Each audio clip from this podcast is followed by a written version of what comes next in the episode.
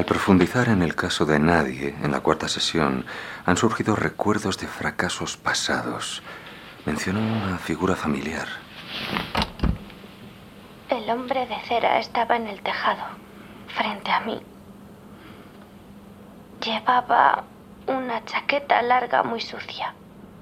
Su presencia olía a mojado, como cuando sube la marea. Qué déjà más raro. Nadie parece haberse topado con el capitán de Miss S. Creí que no lo volvería a ver. Pero si es él, debe de haber encontrado la forma de volver a donde empezó. Pero ¿quién es? ¿Alguien que está perturbado? ¿Un experto en sueños compartidos colándose en las pesadillas de inocentes? Me parece absurdo. Debo perseverar más y de escuchar atentamente.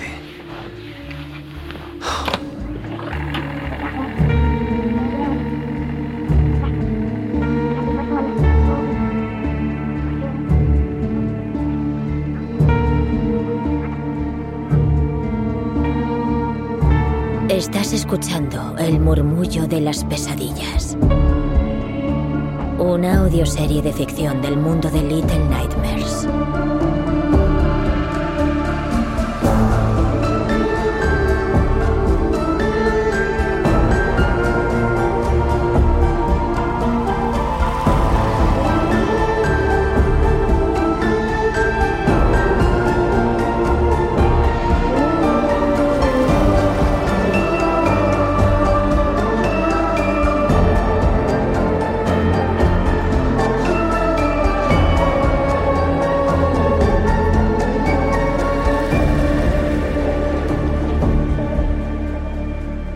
Capítulo 2 Sufrimiento en la casa de baños.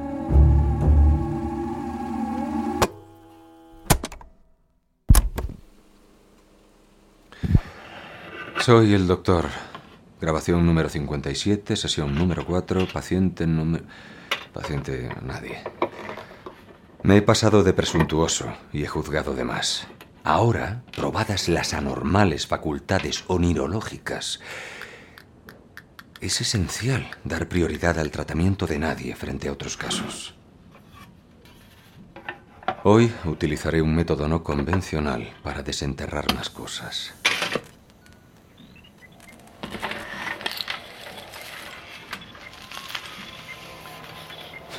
Bastante obsoleto, pero servirá para ayudarme a esclarecer las cosas.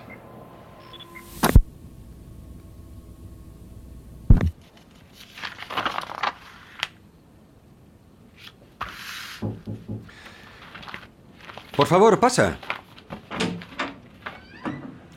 ¿Cómo te encuentras hoy, Nadie? Otto, ¿qué le dice una iguana a su hermana gemela? ¿Eso es un chiste? Sí, pero no recuerdo cómo acaba. A ver si luego me acuerdo. ¡Allí, mire! ¡Una polilla!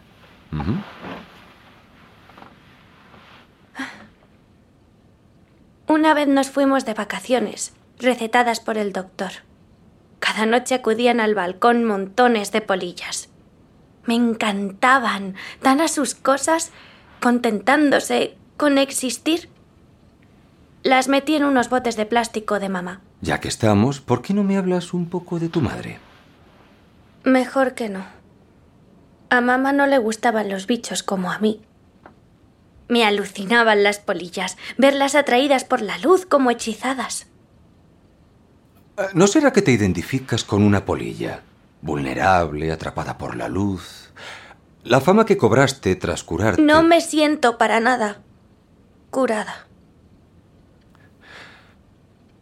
¿Aún te ves sumida en la oscuridad? Sí, pero me gustaría volar hacia la luz. Mm. Déjame ser la luz que te guíe y juntos conseguiremos salir de la oscuridad. Lo que ha dicho ahora me ha recordado a dónde estuve. ¿En las vacaciones? No, anoche, en mi sueño. Antes de nada, ponte cómoda y me cuentas. Me encuentro muy bien. Calmada. ¿Se lo puedo contar? Si quieres, no veo por qué. Me no- desperté en un tejado.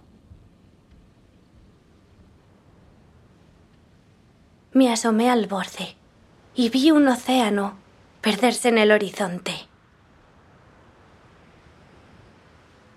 En la costa más cercana, unos enormes cacharros con forma de pez emergían del mar, y de sus bocas salían hombres y mujeres rechonchos con el rostro oculto tras máscaras de madera. Sus sucias vestimentas marrones me impedían verles el cuerpo. Algunos recorrieron con bastones la pasarela que iba desde la playa al mercado de más abajo, iluminado por farolillos. Iban a un lugar que estaba detrás de mí, a una casa de baños bastante rara. Oí un susurro. ¡Eh! Entonces me giré y vi a un chico sucio y jadeante bajar de una escalera. Llevaba unos pantalones cortos raídos y una camisa con muchas insignias. Me preguntó, ¿sabes cómo salir de aquí? Le dije que también me había perdido. Él insistió en ir juntos. Me dijo que los chicos me llaman Jester el gracioso, pues siempre cuento algún chiste. Te contaré algunos por el camino. Yo no dije nada, pero eso no lo paró. Un tipo regaña a su amigo porque está obsesionado con la comida y se detuvo. Yo noté que le faltaban partes, como si estuviera cambiando por estar allí. Y noté otra cosa. La cabeza ya no me dolía. Entonces él gritó, ¡Oh! Y este le dice, ¿a qué te refieres croquetamente? Entonces me has contado el chiste por ese chico. En tu otra pesadilla conociste a otro niño. Pero este parece bastante normal. Era como los niños del cole, pero más majo. Esos se burlaban de mí. Hasta que me puse mala por lo del agua. Porque a partir de eso, los mismos niños por los que me asustaba ir al cole, ahora me hacían la pelota. Pero yo sigo siendo la misma. Qué raro. Ahora me siento menos yo que antes. Los niños pueden ser muy crueles. Yo también sufrí por ello en la adolescencia. ¿En serio? Por desgracia es algo común. Dime qué ocurrió después. Jester me tiró del brazo. Mira, gritó señalando los tablones de madera que, a modo de puentes, había entre un tejado y otro. Otros niños los habían cruzado. ¿Otros niños? Alguien puso esos tablones allí. Eran estrechos para aquellos adultos tan rechonchos. Tuvo que ser obra de otros niños. Jester era real. Percibía su presencia igual que ahora la suya en esta habitación. ¿No será lo de los sueños compartidos esos a los que se refirió? Bueno, no nos precipitemos. Sigue. Los tablones.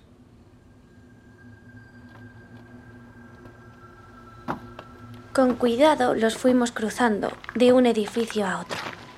Abajo, las enmascaradas figuras iban a lo suyo. De vez en cuando, algún viajero que otro dejaba lo que estaba haciendo para adquirir algún producto de los muchos comerciantes que ofrecían todo tipo de jabones y perfumes. Sus aromas florales se mezclaban con la peste que echaban las chimeneas de la casa de baños.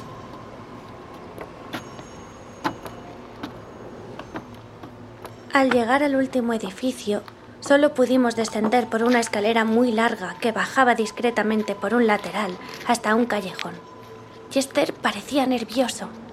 Quise animarlo y le pregunté, ¿te sabes otro chiste? Él contestó, ah, claro. ¿Qué le dice una iguana a su hermana gemela?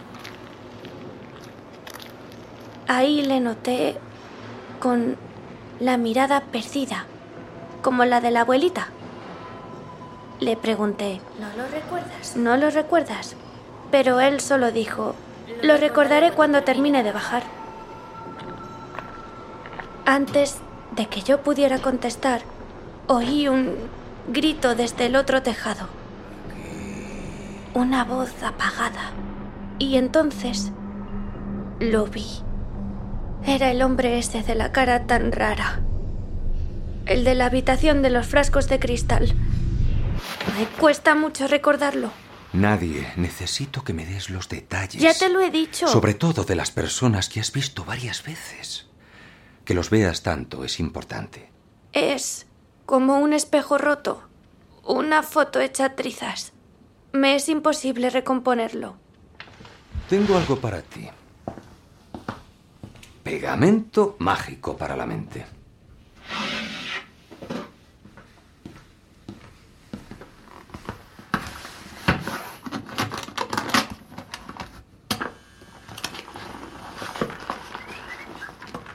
No pienso tocarlo. Debes. O recuerdas los detalles o no te podré ayudar. Debo profundizar acerca de ese misterioso ser. Debo saber más. En fin. ¿Qué remedio?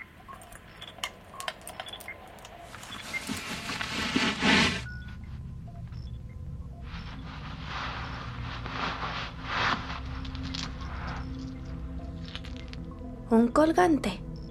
Perteneció a alguien muy importante. Contemplar su espiral siempre me ha dado paz. He comprobado que mediante hipnoterapia a mis pacientes también los relaja. A ti te ayudará a recordar al... El hombre de cera. Así lo llamo. Quiero que te fijes en la espiral. Mírala moverse. Adelante, atrás. Adelante, atrás. Adéntrate en el continuo girar de tu patrón interior. Mientras te dejas ir, quiero que vuelvas a soñar con un mundo que cobra más claridad. Sí. Lo veo. Háblame de el hombre de cera. El hombre de cera estaba en el tejado, frente a mí. Llevaba una chaqueta larga muy sucia. Su presencia olía a mojado, como cuando sube la marea. Bajo el sombrero, su rostro se movía. Era como una sopa, cosas flotando y luego hundiéndose bajo la superficie. Espere. Ahora lo veo un poco mejor. Sus ojos son como ranuras.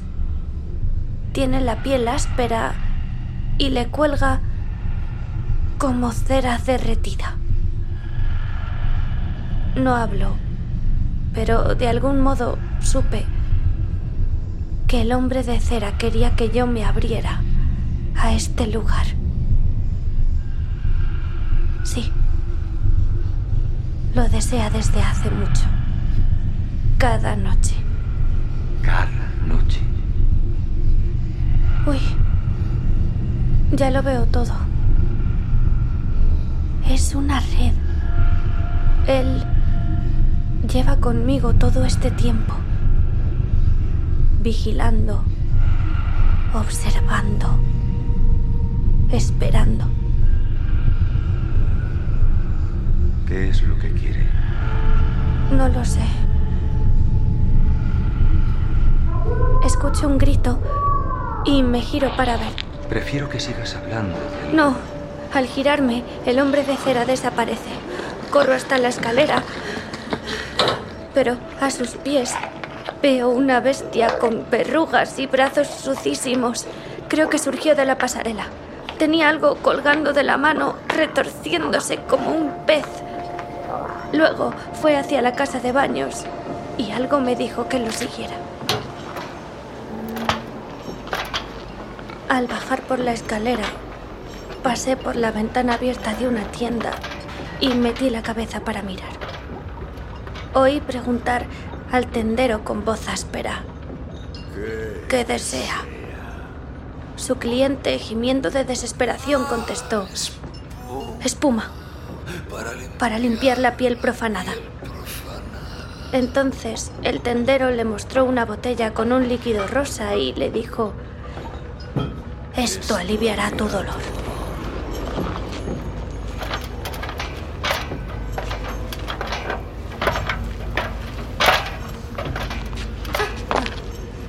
Cuando llegué al final de la escalera, Jester ya no estaba, así que fui abriéndome paso por entre la maleza que se había adueñado del terreno alrededor de la casa de baños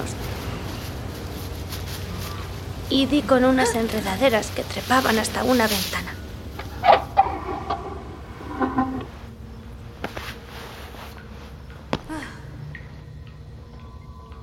Estaba dentro de una especie de armario. En las estanterías había productos de limpieza, brochas y cubos. Los ojos me picaban por culpa de la lejía, así que abrí y me fui corriendo.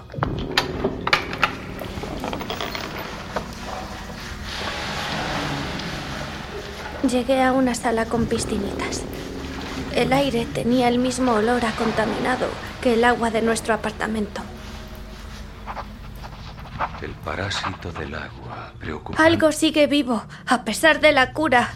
Hace que me pique la piel, me retuerce las tripas, mi cabeza es como cemento agrietado y el cuero cabelludo me arde. ¡Qué picor! ¡Oh! Basta, deja de rascarte.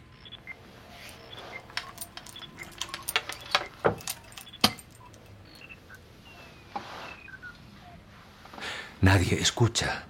No tienes nada. Dentro tampoco. Aquí solo estamos tú y yo. No hay nada más. Tranquila. Ya está. Sana y salva, como te prometí. Ha, ha funcionado. Ha conseguido unir todas las piezas. Algunas. Muchas siguen perdidas. Me preocupan tus continuas alusiones al dolor de cabeza. Investigaré posibles causas a ver qué puedo hacer. Cuéntame, la casa de baños estabas dentro, ¿no? Sí. Y hay tanto vapor en el aire que lo único que puedo ver son figuras, las siluetas de los bañistas, sin máscaras ni vestimentas. Algunos enjabonados, unos hechos un gurruño dentro del agua y otros resoplan por el vapor. El más grande se frotaba el cuerpo con algo, algo vivo.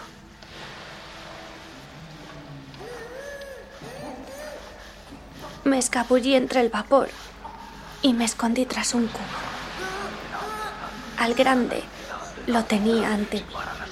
Apenas parecía humano. Su piel era marrón y estaba en carne viva. No paraba de repetir, separa la suciedad de la deidad.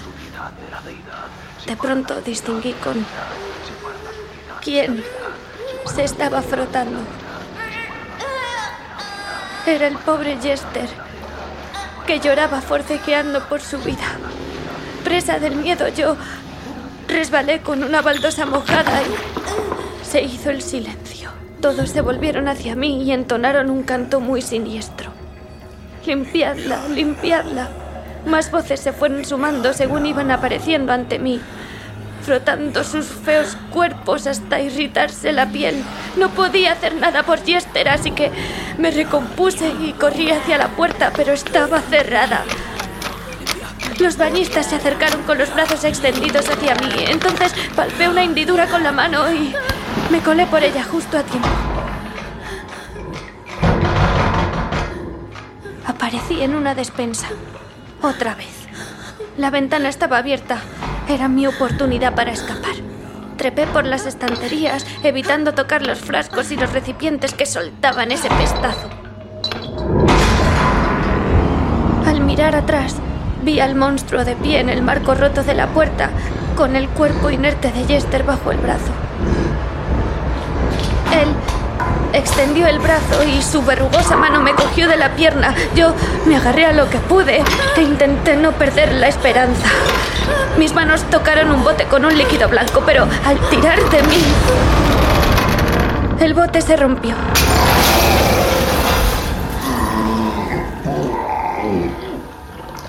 El líquido lo empapó entero, creando una nube de gas que hacía arder el aire. La nube lo cubrió todo y ya solo vi la oscuridad. Ver cómo se derretía me hizo sentir una extraña satisfacción. No era como la polilla, atraída por la luz. Era feliz, rodeada de oscuridad. Poco después, estaba de vuelta aquí, en la clínica. Mm. Detecto un conflicto con raíces en vivencias personales, el deseo de sentirte limpia, para limpiar el enajenante recuerdo de la experiencia que dispara tu ansiedad. Lo que no me cuadra es tu insistencia en lo real. Afirmas sentir la presencia material de otros, además del entorno. Eh, usted dijo que igual yo compartía mis sueños. Sí, pero ese es otro fenómeno distinto. Hay que investigar bastante más. Yo empezaré a realizar pruebas y observaciones nocturnas para alcanzar un diagnóstico certero. ¿Experimentos? ¿En serio, Otto? Harán que te sientas mejor. Eso es lo que querías, ¿no? Pues, claro. Lo que echo de menos es la voz de mi mamá diciendo buenas noches.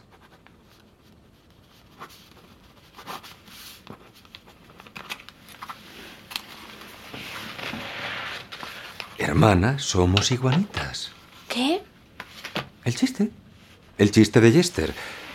Es muy viejo. Hermanas, somos iguanitas.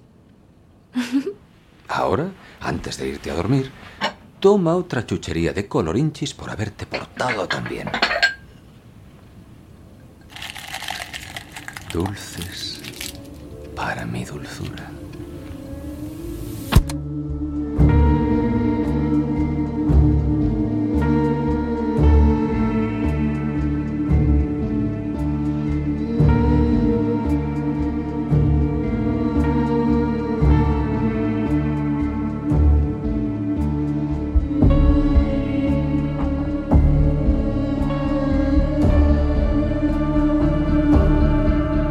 Escuchado el segundo episodio de El murmullo de las pesadillas. Este episodio ha sido escrito por Mike Bambridge, alias Super Horror Bro, y Lonnie Nadler. Nuestro autor-productor es Lonnie Nadler. Serie original dirigida por Tomás Rocés. La versión española ha sido dirigida por Isabel Martínez. Nadie está interpretada por Elena Jiménez. Otto está interpretado por Nano Castro. Voces adicionales por Danay Jiménez. Música creada por Tobías Lilia y Tomás Rocés. Episodio grabado por Adrián Ortiz y Mario Fernández en Keywords Studios Spain, un estudio de Keywords. Mezclado por Logan Nawawi de Keywords Studios France. Producción supervisada por Alice Debart de Bandai Namco. Esta serie está basada en Little Nightmares de Bandai Namco Europe.